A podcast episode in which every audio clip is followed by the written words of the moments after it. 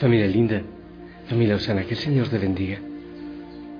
Te envío un fuerte abrazo para ti, para tu familia, en tu trabajo, en todo lo que harás en este día.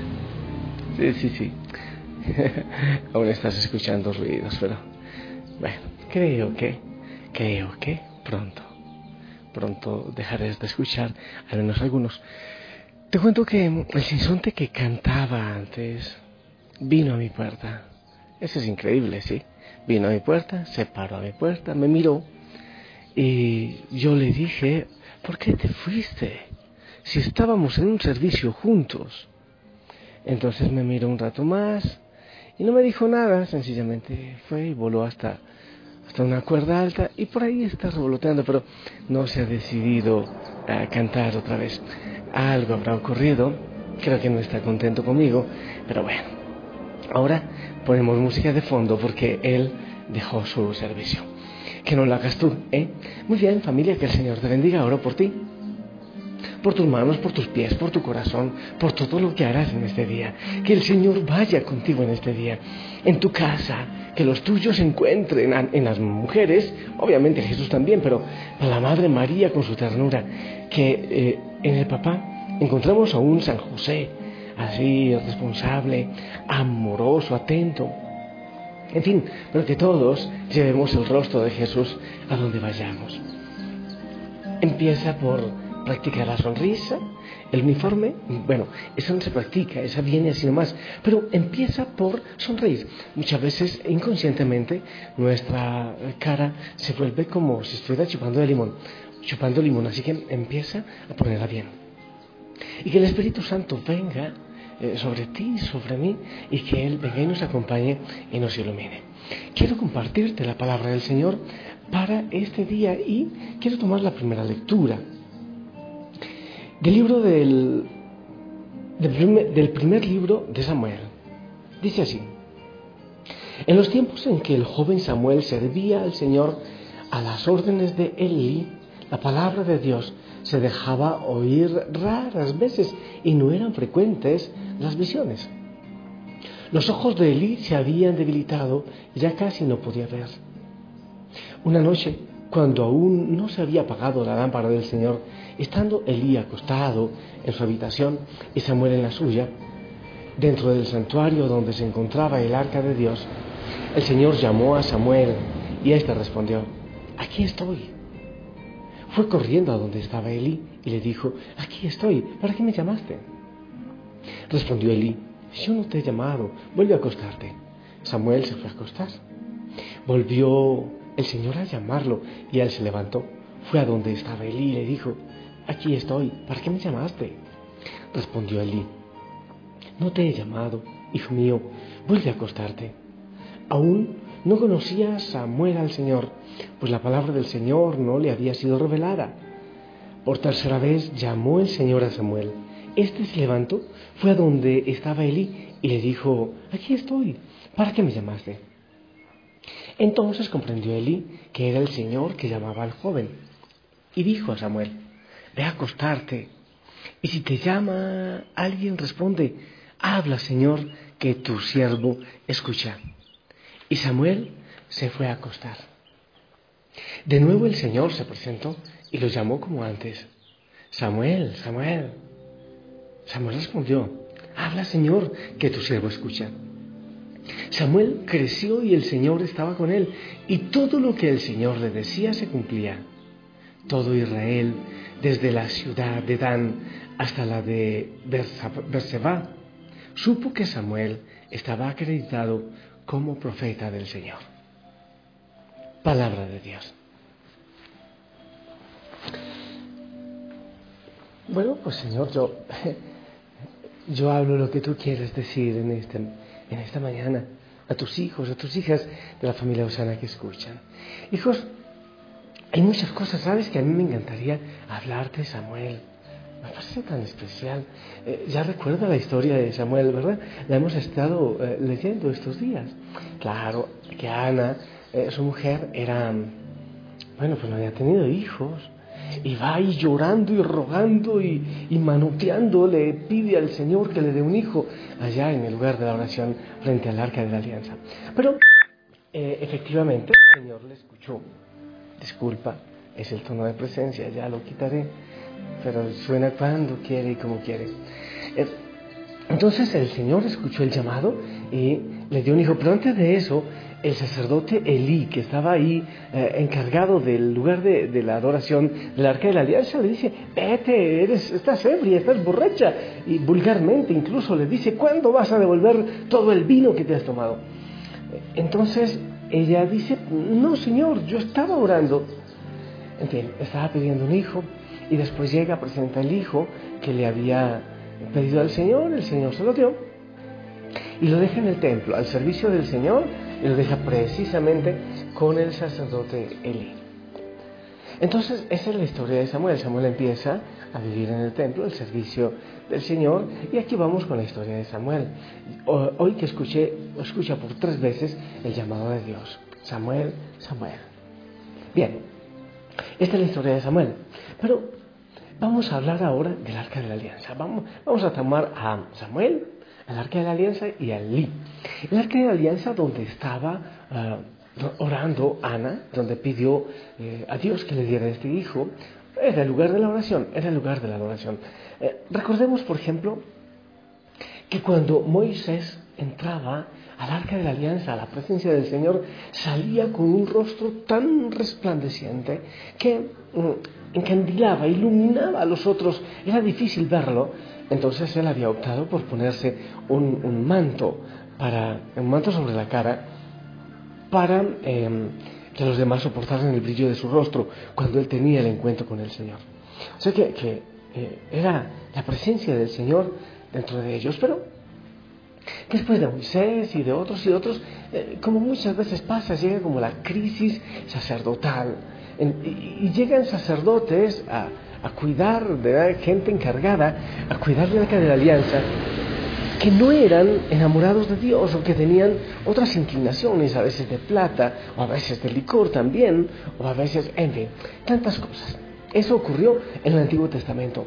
Pero con tristeza también debemos decir que en el tiempo, eh, en nuestro tiempo, bueno, ahora y ha ocurrido en, otras situaciones de, triste recordación en cuanto al sacerdocio, en cuanto a, la iglesia, a la parte jerárquica. Y eso, esa parte de la historia no podemos eliminarla, no podemos borrarla y ser inconscientes de ella. Tiempos en que los sacerdotes no celebraban la Eucaristía porque habían perdido el sentido del valor de la Eucaristía. Entonces eran mucho más administradores, sencillamente era una profesión, un título. Por allá, alrededor, no sé, siglo XI, siglo XII, eh, San Francisco de Asís, Santo Domingo de Guzmán, eh, había una, una, cosa triste con los sacerdotes. Eran clérigos, pero era un empleo más. O eran clérigos o eran sacerdotes. Y ocurrió también después, algunos siglos después, 14, 15, 16, ocurrió. Y no podemos negar que hay veces que también en este tiempo ocurre. Sacerdotes que uno ve que no están apasionados, que no, no están enamorados del Señor, así que vibren, que se enloquezcan de pasión por el Señor. Pero digo eso también porque Elí era un pésimo sacerdote. Ah, hoy en la palabra le da un buen consejo a Samuel, pero era un pésimo sacerdote.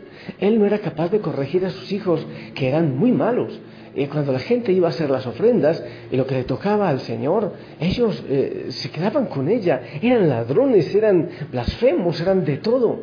Y Elí, que era pésimo sacerdote, iba a ser heredado, porque, porque se heredaba el sacerdocio, heredado por estos pésimos hijos. O sea que era realmente lamentable la situación que estaba viviendo el lugar de la adoración, el, el cuidado del arca de la alianza. Pero en medio de todo eso, hay una promesa y es Samuel. Dice la misma palabra de hoy que en esos tiempos Dios no hablaba, poco hablaba, pero claro que iba a hablar, si no había a quién hablarle, no había quien le escuchara. Pero ahora empieza a hablarle a Samuel. Pero vamos a empezar, pueden decir por qué estamos hablando de esto, del arca de Samuel de Elí, que era un mal sacerdote. ¿Sabes? Yo sé, yo sé que encontramos de todo en la viña del Señor. Hay mamás santas y responsables que están siempre con los hijos, pero hay otras que la mantienen con la empleada o, la televisión, la computadora y creen que ser buena madre es dar buenos regalos. ¿Eh? Hay buenos policías, pero hay otros que no. Hay excelentes profesores, profesores, pero hay otros que no. En la iglesia del Señor hay santos sacerdotes y yo conozco muchos de ellos, pero hay otros que no tanto que su temperamento. Eh, por ejemplo, a mí mucha gente de la familia Osana me dice, pero hay sacerdotes que han prohibido escuchar los mensajes de la familia Osana en sus parroquias. ¿Qué hacemos, padre? Es que han sacado nuestra hoguera, no nos entienden, no nos apoyan, no nos dan un lugarcito para, para orar, para reunirnos, para crecer como hoguera de la familia Osana, no nos dejan servir, no nos dejan trabajar, nos gritan. Eso, bueno, hay muchos que son felices recibiendo esa ayuda existe un pecado que ustedes deben saber. Es un gran pecado, el pecado de los celos pastorales. Ocurre muchísimo. Sí, y también eh, con tristeza ocurre entre los sacerdotes. A veces el uno le da celos de otro porque habla, porque predica. Eso ocurre y es muy humano, no, no debemos escandalizarnos. Sencillamente, eh, aún sirviendo a lo divino, los sacerdotes tenemos eh, mucho de humanos todavía. Entonces, quisiera aprovechar esta palabra para decirte a ti, hijo, hijo, Osana, que primero debes ser aferradito a la parroquia, que debes ir al sacerdote, que debes estar muy pendiente del sacerdote, del templo, del, del Santísimo, obviamente, que eso no debe faltar nunca en nuestra vida. Quiero cerrar la puerta porque ya no sé dónde meterme con tanto ruido. Bueno, entonces, ¿qué hacer en estos casos? Encontramos un sacerdote que, nos, deja que nos deja ser ayudado, que es en, unas situaciones difíciles. Yo te digo lo primero, si ese sacerdote es como el sacerdote Elí, o es mal geniado, o es lo que sea, primero tienes que amarlo. Es sacerdote, sea lo que sea, sea lo que sea, oye, en sus manos nace Jesús todos los días, muy a pesar de su realidad en sus manos nace Jesús. Debes amarlo y orar por él. Eso es. Primero, debes orar por ese Elí, por ese sacerdote, pero orar incansablemente. Porque el Señor puede hacer obras maravillosas en tu corazón. No sabes qué hay en su corazoncito. No sabes cómo ha pegado la soledad. No sabes si es que ora no, no sabe si es que pasa tiempo en oración. Si no, pues, si no pasa tiempo en oración, lo más probable es que su temperamento sea horrible. No sabes qué dificultades, deudas tenga de la parroquia. No sabes, porque tiene que enfrentar demasiadas cosas. Ora por él. Ora incansablemente por él.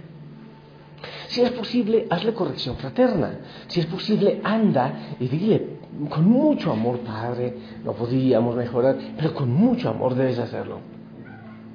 También Oye, siempre una sonrisa. Una sonrisa rompe con, unos hierros muchas veces. Tú no te quites la sonrisa.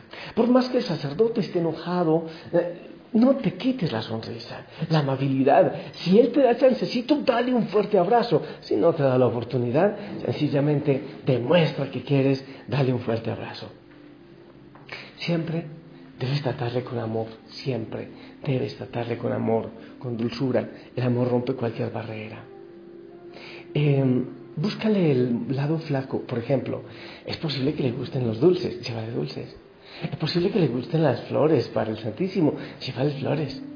Es posible que le gusta que le inviten a comer, llévalo a comer. Es posible que quiera decir algo, algún dolor que hay en su corazón. Búscale ese ladito que es eh, flaquito, que es suavecito. Y por ahí puedes entrar y ayudarle y ayudar a toda la parroquia, a toda la gente. Todos tenemos nuestro corazoncito eh, y por ahí nos pueden trabajar. Em, y te invito a que siempre en los sacerdotes veas también a un Jesús que sufre, que tiene dificultades. Solo cuando el sacerdote esté dando escándalo, cuando eh, la fe del pueblo, cuando la integridad de las personas está en peligro por algún vicio gravísimo, solo ahí ya toca tomar un poco de distancia e ir directamente al obispo. Pero de resto, hay que tener mucha misericordia con estos sacerdotes, con Eli. El Señor los ha puesto para algo. Y no te olvides que siempre, aunque haya malos sacerdotes como Elí y estos hijos, el Señor busca algún Samuel que hace de profeta y que trae el mensaje.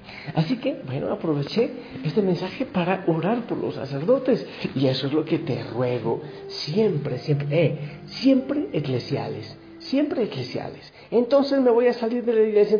Oye, siempre eclesiales, no se deja a la madre, siempre con la iglesia. Cualquier cosa de la familia Osana, para el apoyo de los sacerdotes, de los obispos, siempre unidos a la madre. Y cuando sea posible, dile, Padre, sonría, entiendo su cansancio, pero déjese ayudar, delegue, sonría que la vida consagrada es cosa seria y no de risa. Debe ser duro y pecados todo el día.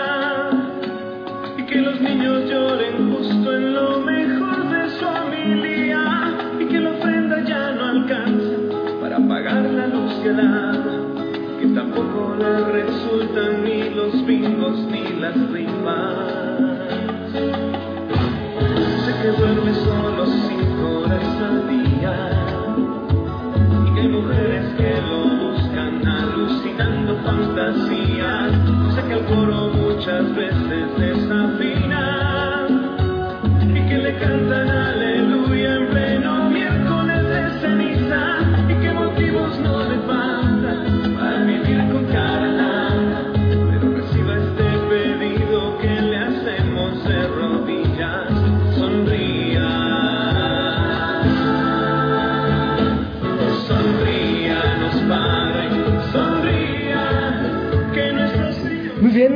los sacerdotes de la familia Osana, que hay muchos, a todos los obispos, sonriamos.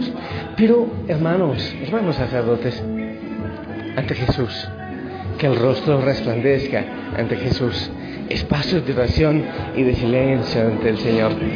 Hay que hablarle antes al Señor del dolor del mundo, después le hablamos al dolor del mundo del Señor. Yo bendigo a todos familia linda, a orar por los sacerdotes y a actuar eclesialmente siempre. En el nombre del Padre, del Hijo, del Espíritu Santo. Amén. Esperamos tu bendición.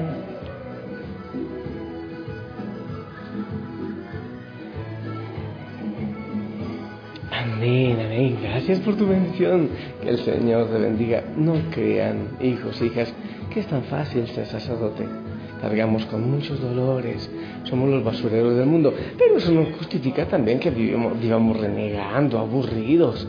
No, no porque el Señor nos llena de gozo. Así que es la tarea de todos. Les amo en el amor del Señor, oren mucho, sonrían y si el Señor lo permite, nos escuchamos en la noche. Hasta pronto.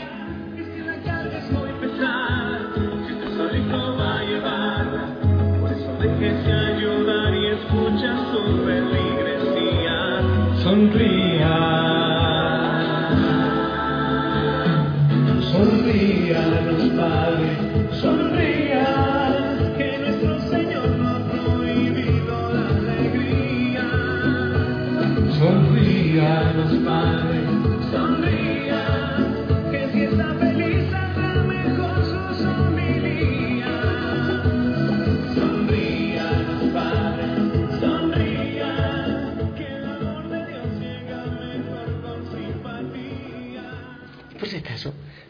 dedicarle esta canción a tu párroco, a tus sacerdotes.